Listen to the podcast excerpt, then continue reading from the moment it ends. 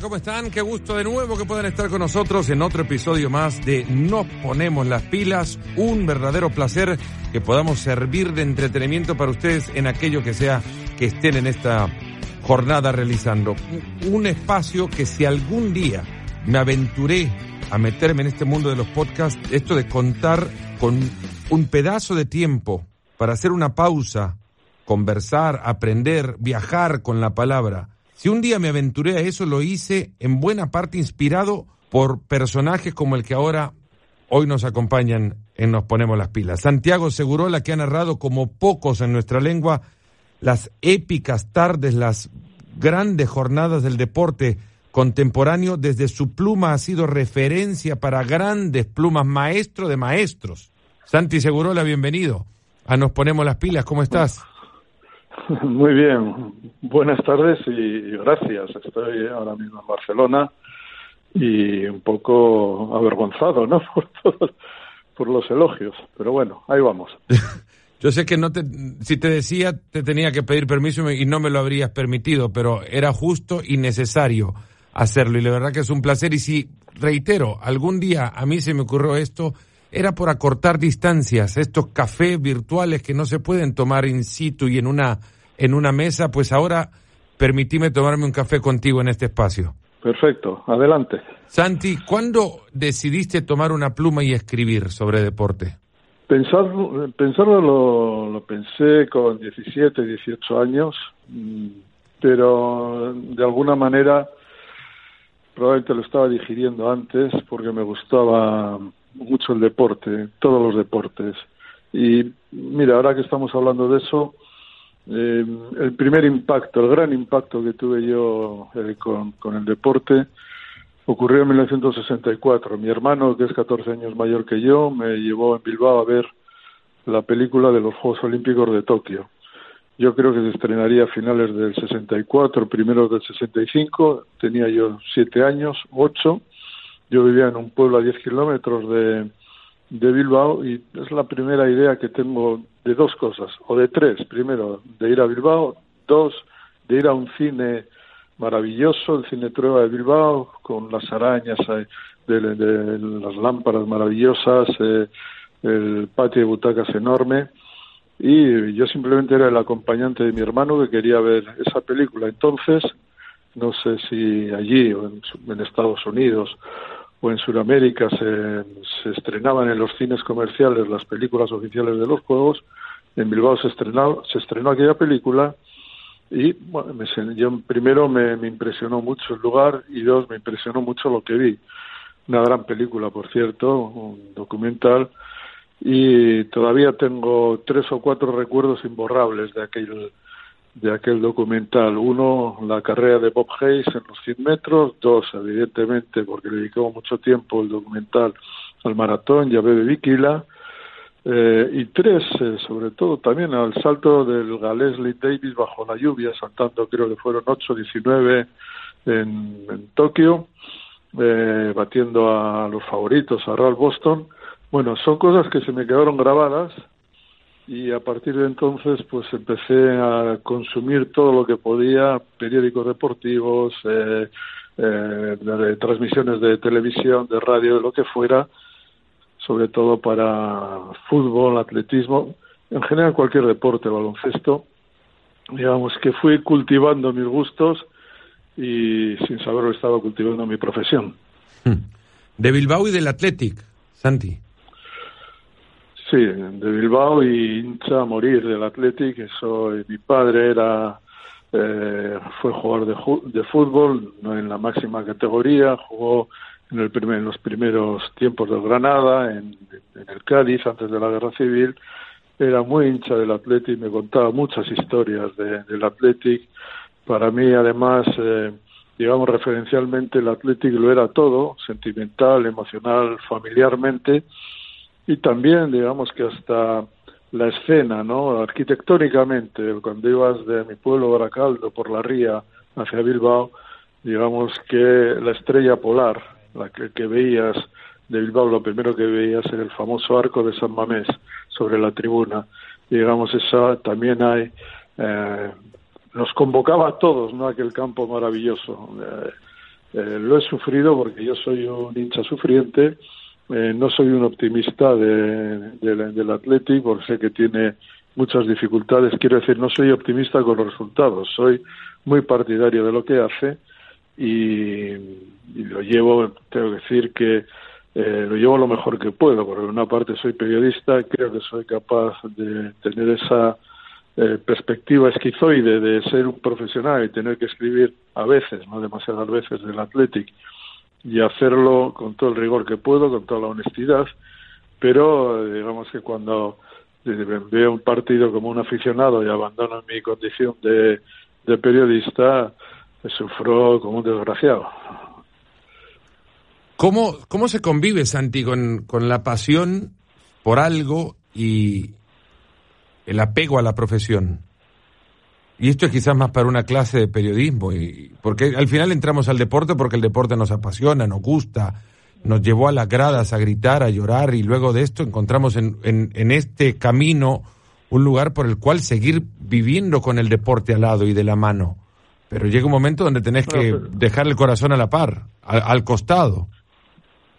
Bueno, yo no sé si estás de acuerdo conmigo, Fernando, pero eh, no me creo a un periodista deportivo que no le guste, que no sea hincha de alguien o de un deporte o de un equipo, de lo que fuera. Es decir, no esa idea del periodista deportivo eh, de hielo, es decir, que no está atravesado por ningún eh, por ninguna emoción, para mí es eh, no, tiene sentido. para escribir de, para, para estar enamorado de la profesión, primero tienes que estar enamorado del deporte.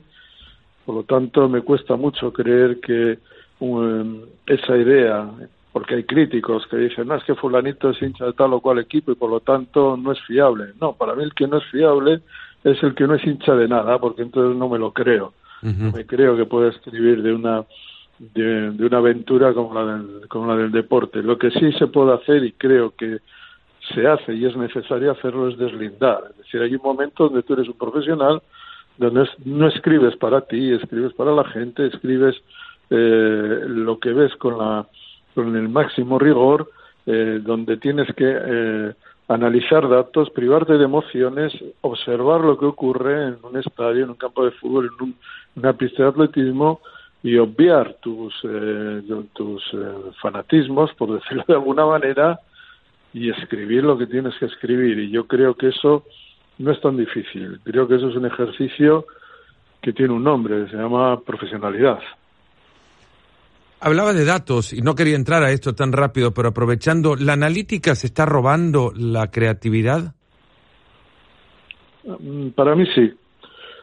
Quiero decir, yo no creo que la, estadística, ahora el famoso Big Data actual, es un instrumento de ayuda, pero no es el fin de lo que estamos haciendo. Y tampoco me parece que utilizar eh, los datos exhaustivamente sea un ejercicio que, que mejore el trabajo que estemos haciendo. Hay que utilizarlo con, eh, convenientemente pero a mí me parece que hay algo de fraude muchas veces. Muchos eh, periodistas que utilizan datos y más datos y más datos y privan a la gente de algo que me parece que es sustancial en el periodismo, que es también transmitir una emoción, transmitir una perspectiva personal, transmitir ese algo etéreo que es qué está ocurriendo y que no aparece en la estadística. Yo veo ahora mismo cuando analizo jugadores, por ejemplo, de fútbol o de baloncesto,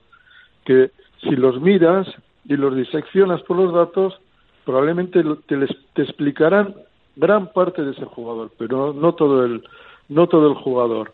Hay algo en ese jugador que es lo más importante que no está en el big data, que no está en la estadística, que tiene que ver probablemente con la inteligencia, con la intuición, con su capacidad para tomar decisiones que se escapan a esa mirada tan analítica. Y ese es el, creo que el proceso por el cual el periodista tiene que, que verlo también.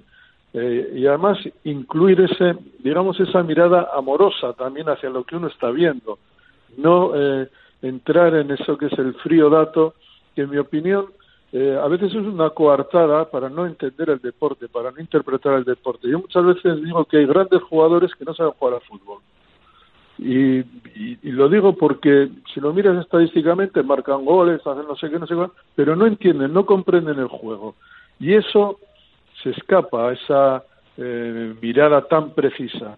Y ahí creo que tenemos que intervenir los periodistas, decirle al lector o al oyente, mire, yo creo esto, estoy viendo esto, ¿qué les parece lo que yo estoy viendo y si están de acuerdo o no están de acuerdo?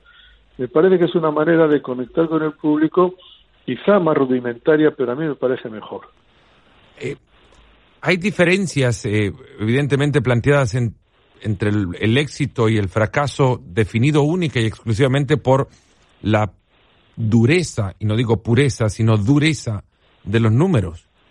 Te hablan ahora del éxito de una temporada en función de columnas estadísticas únicamente. ¿Es justo eso empezar o, continuar con el oleaje que nos está llevando a creer que solo el que suma números es bueno? Creo que es un defecto de nuestro tiempo, que le están quitando alma al, deporte.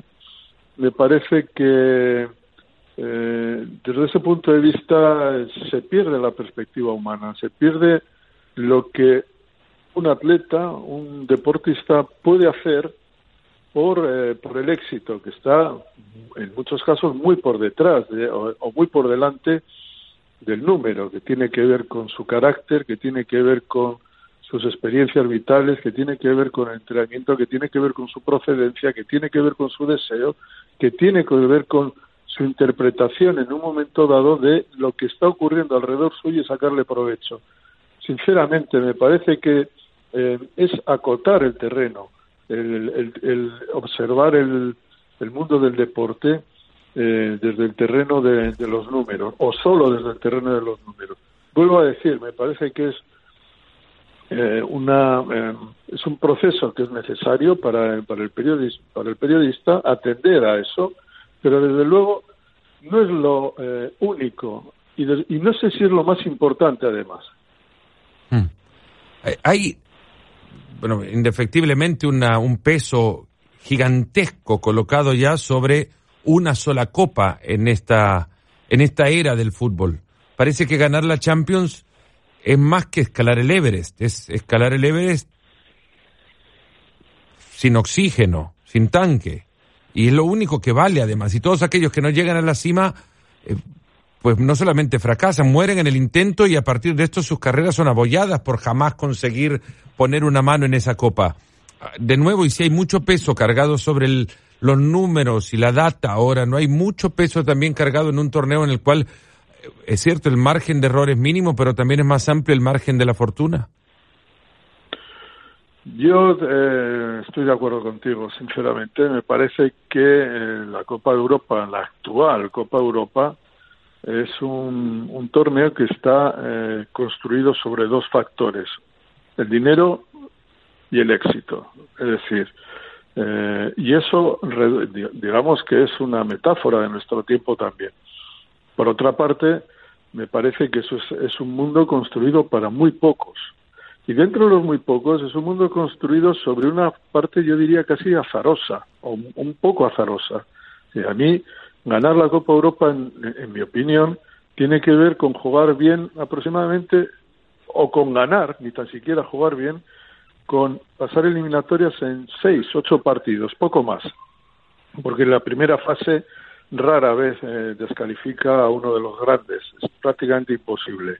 Finalmente se juegan dos partidos de octavos, dos partidos de cuartos, dos de semifinales y una final. Son siete partidos.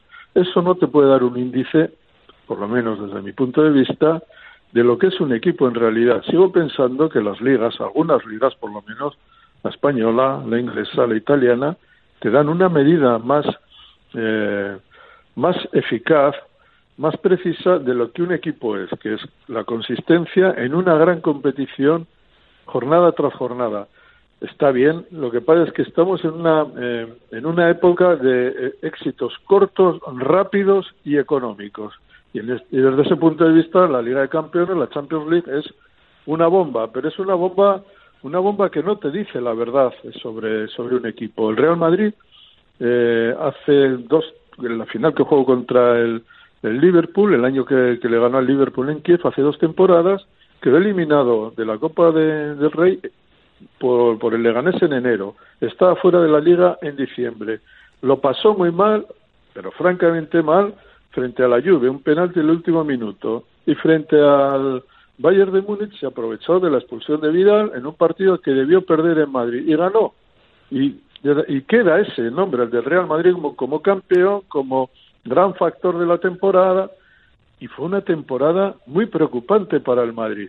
Ahora, eh, desde el punto de vista del marketing, de la televisión, del dinero, de todo lo que es este mundo, digamos, eh, clasista, donde unos pocos se permiten el lujo de decir a los demás que el fútbol a los demás, a los que han construido este espectáculo maravilloso, ya no les pertenece, desde ese punto de vista, la, Liga la, la Copa Europa, la Champions League, te, te, te, sitúa, te corona al rey de la temporada. Para mí es falso e injusto con lo bello que es el torneo igual, porque jerarquizado está sobre cualquier otro, otra competencia que solamente pone a marchar a los 22 que entran a la cancha, ahora con alguna música en ciertas ligas, es cierto, como para darle un ingrediente dramático al ingreso de los jugadores, ninguno entra con los arreglos de Handel, ni la pelota de las estrellas, ni juega tampoco los martes o miércoles a la noche con el nivel de brillantez con el que el empaquetado de la Champions te presenta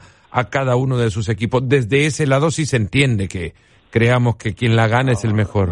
Es, que, es que lo que sí es cierto es que han creado un, torneo perfecto para el mundo de ahora, un torneo perfectamente hecho, perfectamente dirigido, perfectamente interpretado por las grandes estrellas, perfectamente clasista, es decir, eh, la época de los 60, eh, los 70, los 80, donde equipos eh, poco conocidos o desconocidos o del mundo, es que a la final de la Champions no llega un equipo del Este desde tiempo inmemorial. Yo creo que desde que el Esteagua jugó frente al Milán en el año 89 y así sucesivamente. Ese es un mundo que ha caído y ha caído con todo con todos los de la ley. Es un mundo restringido, un mundo restringido donde los equipos son eh, magnífico, sin duda, y tienen la mejor colección de estrellas posible, favorecida además por la ley Bosman, por, el libre eh, por, el libre comercio de, futbolistas, pero que va reduciendo el fútbol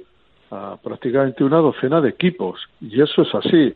¿Le gusta a la gente? Pues gusta, ¿cómo no va a haber gustar eh, anualmente a, a Messi, a Cristiano Ronaldo, al Barça, al Madrid, al Liverpool, al City, al Manchester United, a la Juve, pues evidentemente que gusta, todos queremos ver un gran fútbol, pero eso no es todo el fútbol, ni tan siquiera estoy ni tan siquiera creo que sea lo mejor para el fútbol.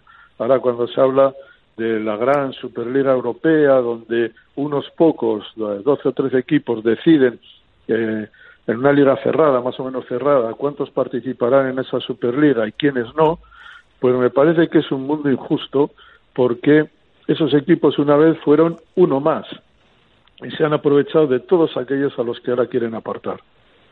Pues todos aquellos parece estar metidos en un camino irreversible o del cual ya no hay retorno, porque el romanticismo del juego nos hizo creer que equipos chicos como el Nottingham Forest podían ganar la Champions o la Copa de Europa en, en aquellos años, que conjuntos con tradición como el Hamburgo también podían pelear, lo hicieron además. Ahora parece esto eh, ya no, va a cambiar. Fernando, no, no, desde luego que no va a cambiar, evidentemente, eh, pero eso no significa, el que no vaya a cambiar, no significa que no se denuncien algunos aspectos del fútbol que sitúan al fútbol en un escenario preocupante. Es decir, eh, imagínate, Fernando, que Madrid, Barcelona y Atlético Madrid van a jugar una Superliga Europea, eh, van a dedicar todos sus esfuerzos semanalmente para jugar con equipos que en muchos casos son artificiales, porque cuando se cree este, esta Superliga, que finalmente se hará, probablemente al margen de la UEFA, lo que ocurrirá es que lo que interesará sea que geográficamente aparezcan ciudades potentes, ciudades de países con poca tradición o con poco peso en el fútbol, pero con gran peso económico, imagínate San Petersburgo, seguramente el CENI de San Petersburgo eh, interesará que esté ahí. ¿Por qué interesa? Porque es la sede de Gazprom. ¿Y quién, eh, ¿y quién fue el alcalde de, San Petersburgo? ¿Y, quién instaló la torre de Gazprom allí? Pues fue Putin y eso va a estar. Y dices, bueno, entonces eso hay que asimilarlo eh, y hay que tolerarlo así como así o hay que denunciarlo también. Y además de todo eso, cuando esos 15, 20 equipos se reúnen y juegan todas las semanas y sea la competición de referencia en el mundo, ¿qué habrá pasado con todos esos equipos? Estoy hablando del Valencia, del Sevilla, del Athletic, no, lo, no, lo sé, quizá del, del Arsenal o del Chelsea, porque todos no van a entrar. ¿Qué va a ocurrir con ellos? Que de repente se van a quedar eh, desajustados, van a perder, se van a quedar desenganchados de esa competición ¿Y qué, digamos, qué les va a mover a todos esos clubes para seguir adelante? Muy poca cosa, porque van a desaparecer del radar. Y estos, estos, estos clubes invierten dinero, tienen aficionados, eh, producen jugadores y cuando ellos pierdan, eh, digamos, el papel, eh, papel importante que tiene el fútbol actual, sinceramente se irá cayendo ese fútbol y los mismos que están jugando la Superliga tendrán que recoger o, contratar jugadores o tal y no los no los encontrarán de la misma forma que, que los encuentran ahora porque todo ese nivel eh, lo que vamos a llamar clase media habrá descendido de tal manera que su, su papel será irrelevante y no tendrán una, la función que tienen ahora en el fútbol. Eso es algo que a mí me preocupa también. Vamos a creer que se reducirá tanto el juego y se convertirá tan elitista que al final del día los jugadores de fútbol en cantidad, porque su calidad media habrá descendido, parecerá un, circuito de la PGA de golf. Claro, yo eh, imagínate. Serán 120 los buenos futbolistas porque son 120 los que caben en los ocho equipos que, que compiten. Sí, pero para que haya 120 jugadores tiene que haber una una superficie de futbolistas enorme donde se pueda elegir. Imagínate eh, el Athletic de Bilbao, que es un equipo medio o medio bajo en el concierto europeo, pero que es un equipo que produce jugadores, los ha producido para el Bayern, para el Chelsea, para, para el Real Madrid, para, para muchísimos equipos. ¿Qué función tendrá para el Athletic, para la Real Sociedad, incluso para el Valencia, invertir lo que invierte en crear jugadores si su, si, si digamos, si su papel en el fútbol va a ser cada vez más reducido, se va a dedicar a una competición donde no van a participar los grandes, donde lo que ocurra no va a interesar a casi nadie y poco a poco perderá, perderá eh, importancia. Entonces, perderá importancia, destinará menos medios, tendrá menos dinero, generará menos jugadores y eso también le importará o les importará, les preocupará a los equipos grandes. Ellos, los equipos grandes, Quizá el Madrid y el Barcelona sea una excepción, pero los equipos grandes en general no producen jugadores, compran jugadores y los compran de algún sitio. Y los compran precisamente, en muchos casos, de las canteras de esos equipos a los que ahora desprecian. Hemos hablado del fútbol y hay una intención de juego, bueno, una intención de, sí, juego en el debate diario por eh, individualizar permanentemente el deporte. Eh, es, es natural, creería, que en el campo vamos a ver 22 jugadores, pero hay uno que sobresale.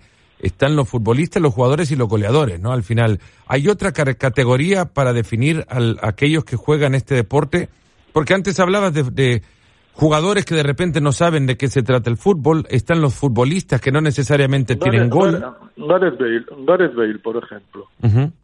Gareth Bale es un jugador que tiene más condiciones que nadie, de los que más condiciones haya visto yo en mi vida, y sin embargo no sabe jugar a fútbol. ¿Eso cómo lo mides estadísticamente? No interpreta, no sabe interpretar el, el juego, no, no, no conoce esos misterios del juego. Bueno, eso ocurre. ¿Quién, es el, ¿quién es el mejor futbolista que viste? Bueno, cada, cada cada gran jugador tiene una época. Es decir, yo la primera final del mundial que vi fue Alemania-Inglaterra en el 66. Yo tenía eh, nueve años. Recuerdo exactamente dónde estaba, con quién la vi, en un bar, porque no tenía televisión, no éramos precisamente ricos, con mi padre me llevó y la vi en blanco y negro. y fíjate, te voy a decir lo que es el fútbol para un joven aficionado yo nunca había visto jugar a la selección alemana. O sea, la primera vez que vi, porque entonces en España, digamos, se veían los partidos de algunos equipos españoles, fundamentalmente del Madrid cuando jugaba la Copa Europa y muy poco más, y los partidos de la selección española. No recuerdo que España hubiera jugado, por lo menos en, en, aquel, en aquellos dos o tres años, nunca con, con Alemania. Y, pero le tocó jugar a España con, en el grupo de Alemania y Argentina. Y, en, y curiosamente, un, yo era un chaval y vi un partido de aquel grupo Alemania-Suiza. No sabía quiénes eran los jugadores alemanes, yo no tenía información de nada, pero vi un chico que me deslumbró, alguien que hacía cosas que yo no es que hiciera nada diferente, pero lo hacía tan bien que al ojo de un niño se le quedó grabado en mí. Y ese jugador era Beckenbauer. Mm. Eh, que él marcó dos goles a Suiza y me pareció que era un gran jugador. Luego vi a Bobby Charlton y a George Best en la final, por ejemplo, contra el eh, contra el Benfica en 1968 y George Best era diferente y sobre todo eh, Johan Cruyff le había visto en un partido frente de desempate en París año 69 frente al Benfica que me dejó absolutamente anonadado. Bueno esos jugadores que a mí me causaron una impresión tan grande en aquel momento eran incomparables. Ahora mismo no sé lo que serían pero en aquel momento eran verdaderamente extraordinarios. Por lo tanto, tengo que decir a esa pregunta que los mejores que yo he visto en cada época son Messi, Maradona y Cruyff. Y en los años 60, digamos que esa mirada infantil se queda con Best y Beckenbauer. ¿Cómo definís las épocas del, fútbol? Y esto que creo que cada uno puede tener su definición, también no hay una ciencia exacta para marcar el día y la hora en la cual un fútbol eh, o el fútbol cambia de épocas, tampoco es que nos vamos a medir por el calendario y que duran cada una un, un tiempo equivalente. Bueno, hay maneras de, medir las épocas por la táctica, por ejemplo, por los sistemas tácticos, por el éxito de, de algún equipo, por la preponderancia de, de algún jugador. A mí se me ocurre que el primer cambio se produce cuando ingresa un árbitro en un campo de fútbol. Hasta finales del siglo XIX, hasta 1891, no había un árbitro único. Es el fútbol tenía esa cosa de gentleman amateur. Es, muchas veces nos quejamos de los árbitros, pero sin la figura del árbitro, el fútbol hubiera sido nada.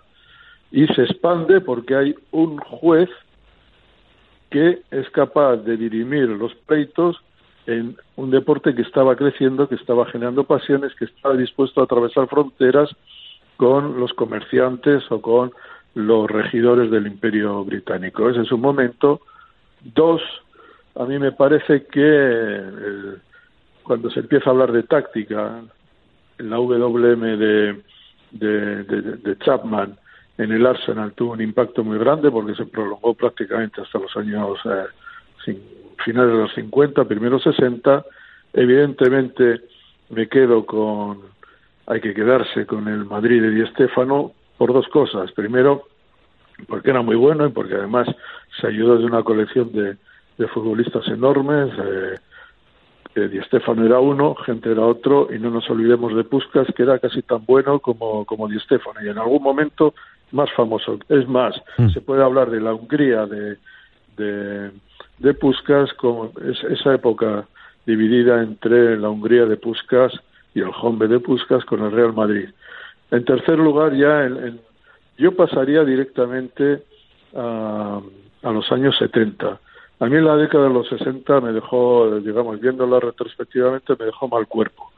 Digamos, esa, eh, la italianización del fútbol, el catenaccio, que hay gente a la que le gusta, pero para mí eso era regresivo en el fútbol y me pareció un acto de liberación la aparición de, del Ajax en 1969 y, a partir desde el 69 hasta el, prácticamente hasta el 73 74 con la selección holandesa le quitó el, eh, digamos las, los amarres a ese fútbol tan eh, cicatero de italiano y creo que fue una noticia extraordinaria era digamos que era un equipo pop digamos, liberador el Ajax, pero digamos con sentido, con un componente táctico de primer orden.